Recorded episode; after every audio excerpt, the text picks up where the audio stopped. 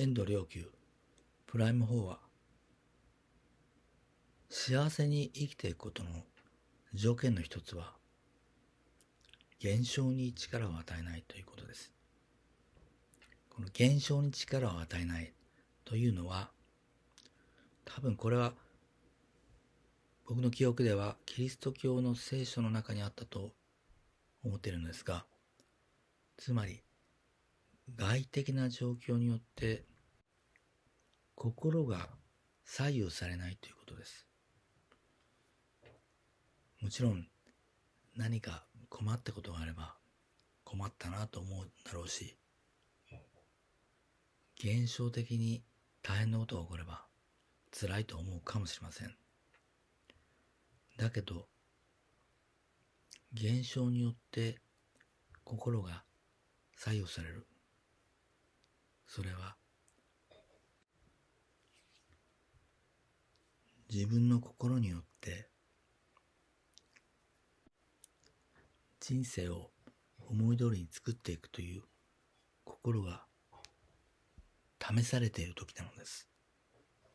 このような時こそまさしく自分の運勢が試されているのです。お前は運命を運命を作れるのかどうかということが。人は外の世界に一喜一憂する、すればするほど運勢が落ちてきます。外の世界に一喜一憂しないで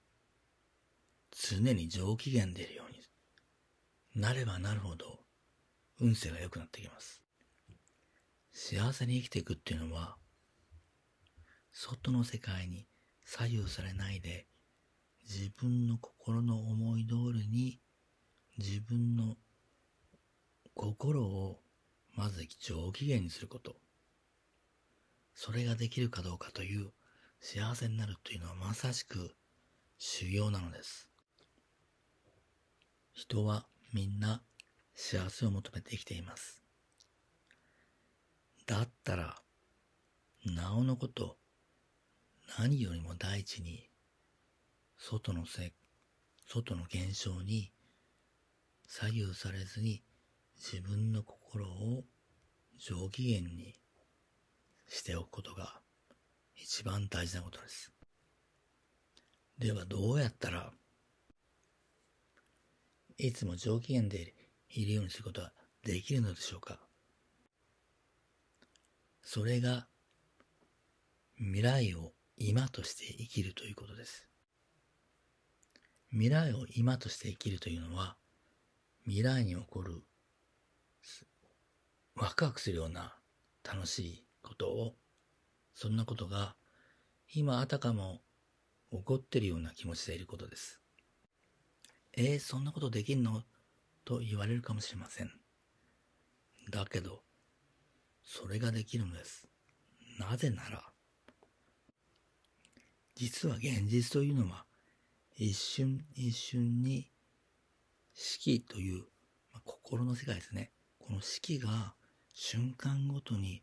生み出して、そして瞬間ごとに消え去っているという、これが実は現実だからです。これ、量子力学の世界がこれを明らかにしましたね。でも、もともとこれは大乗仏教で言っていたことなんです。お釈迦様が最初に説いた諸行無常というのも、実はこの瞬間ごとに消えていって、瞬間ごとに生まれてるんだよっていう。だったら、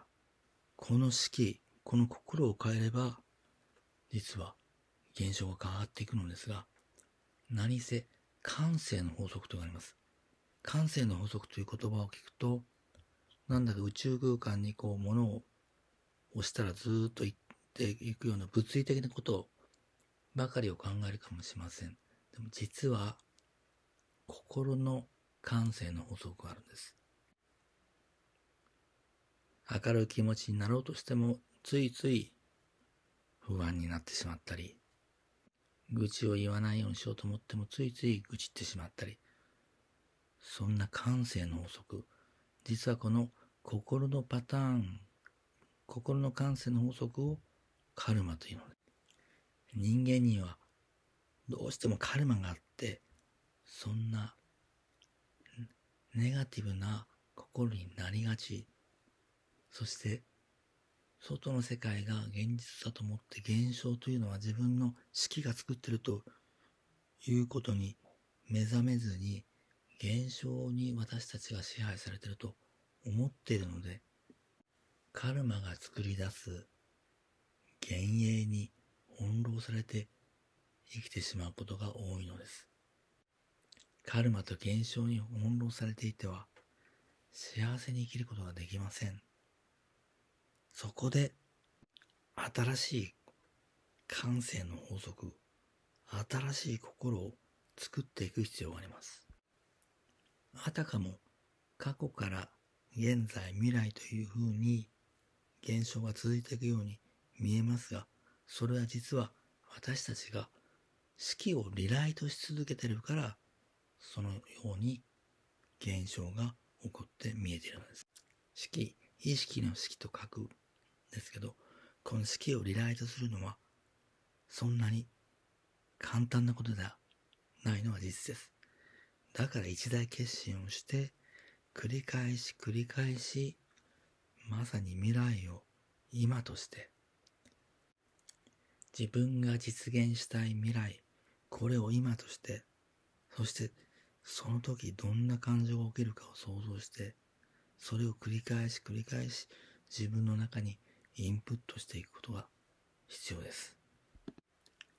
大乗仏教の修行では、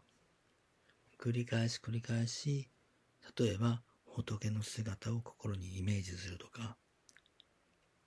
マントラを唱えるとか、そういうことを行います。これは一つには古いパターンのカルマ的な式を浄化して新たにポジティブなエネルギーで満たしていくというそういうことのために行っています。それはともかく新たな自分が実現したい未来をあたかも今であるかのように繰り返し繰り返し心の中でリライトしていましょう。楽しいワクワクした気もしていましょう。もしこれがリピートして繰り返し癖になりになって心の中で無意識に繰り返されていくならば確実に式は変わってきます。そして現象が変わってきます。何よりもいいのは、そんな楽しい未来がまさに今起こってるように感じてるんですから、楽しい気持ちになることです。こんな楽しい気持ちでワクワクしてるなら、あなたの守護の神様や仏様方もきっと楽しい気持ちでさらにあなたを応援してくれることは間違いありません。神様や仏様方に応援される一番の秘訣は何よりも上機嫌でいることです。まあ、人を楽しませようと思ったら、まず自らが上機嫌でなければなりません。だからもしかしたら、まず人を楽しませようと思って、そして上機嫌でいてください。周りの人も、そして自分自身も、あなた自身も、そこには幸福の種が、花が開いています。そして楽しみに待っていてください。それはもう今、あなたの心の中に起きている現実なのです。ありがとうございました。